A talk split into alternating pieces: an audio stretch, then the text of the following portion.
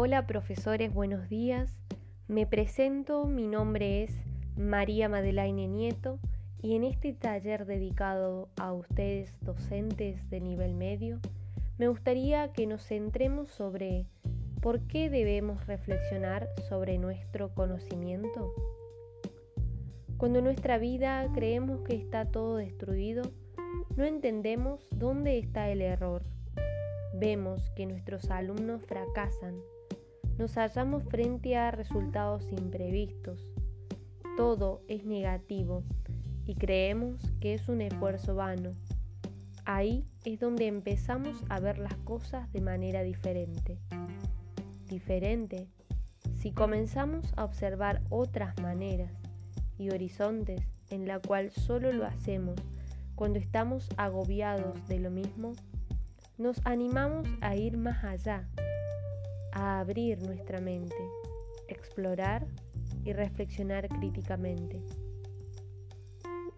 Esto es lo que siempre debemos hacer como docentes, pero ¿es necesario tener que agobiarnos para lograr razonar creativamente? Por esta razón está la filosofía como maestra de vida. ¿Por qué? Comencemos explicando su concepto.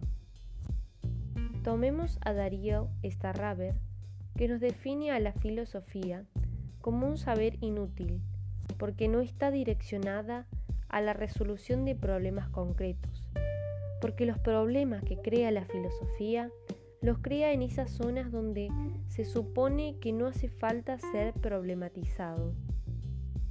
Otto Maduro se pregunta, ¿para qué complicarnos sin necesidad?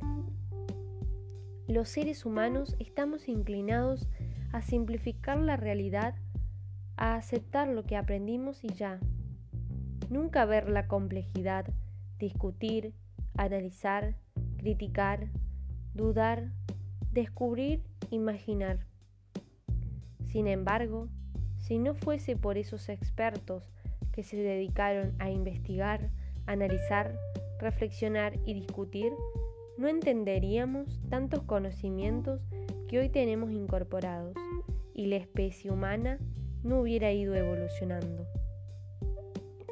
Ahora bien, ¿por qué nos preguntamos? ¿Tiene sentido? René Descartes, en 1637, que surge de la duda, dudó de la duda, dudó de toda la teología medieval Dudó del tomismo aristotélico, de las verdades evangélicas, dudó de la Inquisición, dudó de Dios y de todo.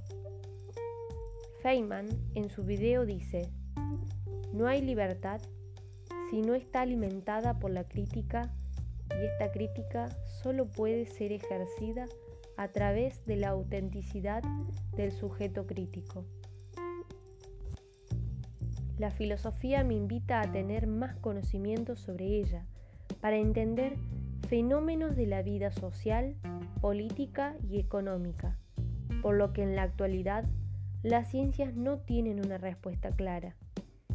En segundo lugar, me permite tomar distancia de la realidad para someterla a examen, a crítica y pensar qué puede hacer uno, cómo puede ejercer su libertad porque aporta herramientas de pensamiento crítico que ayudan a cuestionar la tradición y la autoridad.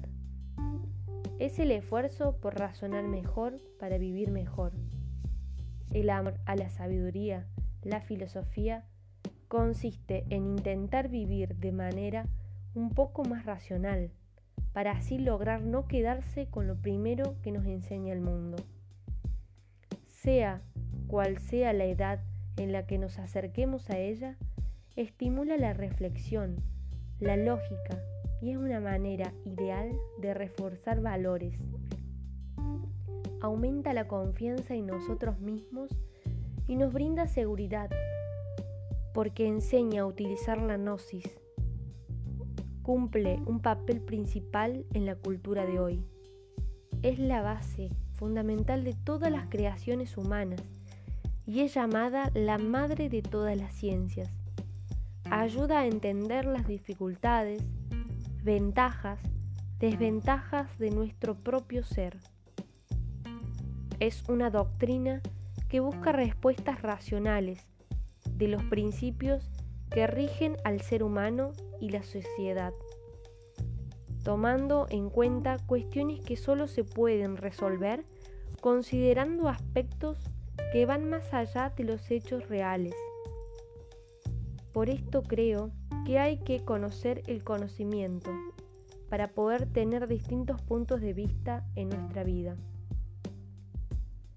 Es una búsqueda constante del saber.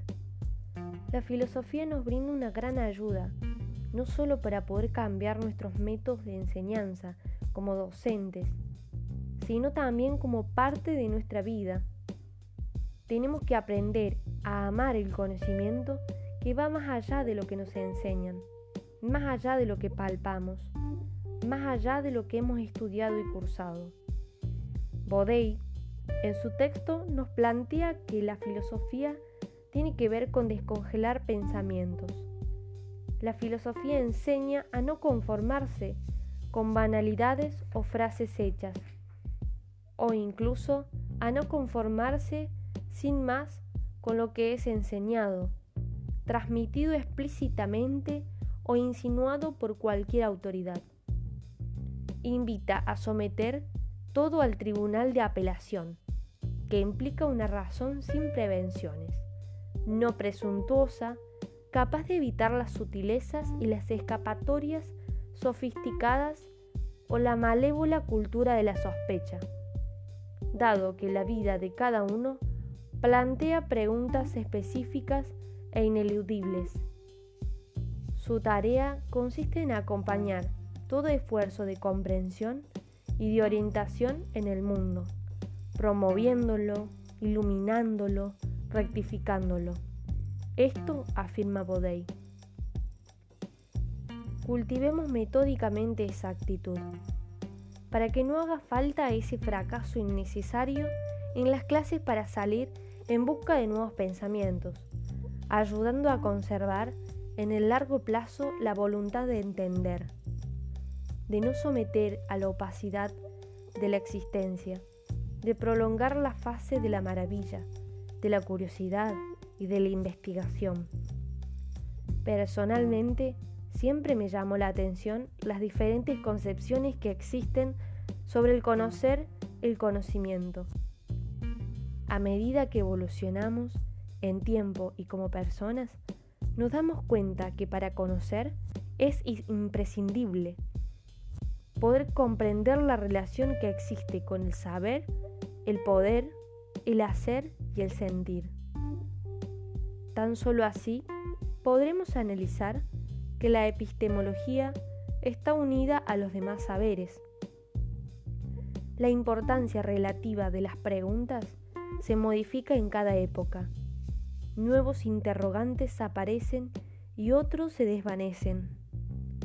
Además, tenemos que saber que la reflexión y la experiencia con los educandos coexisten en la tarea docente dado que por medio de ellas podemos reconstruir la reflexión sobre la práctica educativa. Según Pichardo Farfán, en la práctica educativa se requiere una intervención para un verdadero análisis. También para lograr pensar y conocer se necesita una visión dialéctica de la práctica educativa entre la reflexión de las acciones y la observación de las realidades, que permite lograr una reconstrucción. Entonces, yo les pregunto, ¿qué otros interrogantes aparecerán? ¿Por qué nos preguntamos? ¿Y qué es correcto o conveniente en el ámbito educativo preguntarse? ¿Nos seguiremos quedando en nuestros fracasos o indagaremos más? ¿Por qué no probar otros métodos de enseñanza?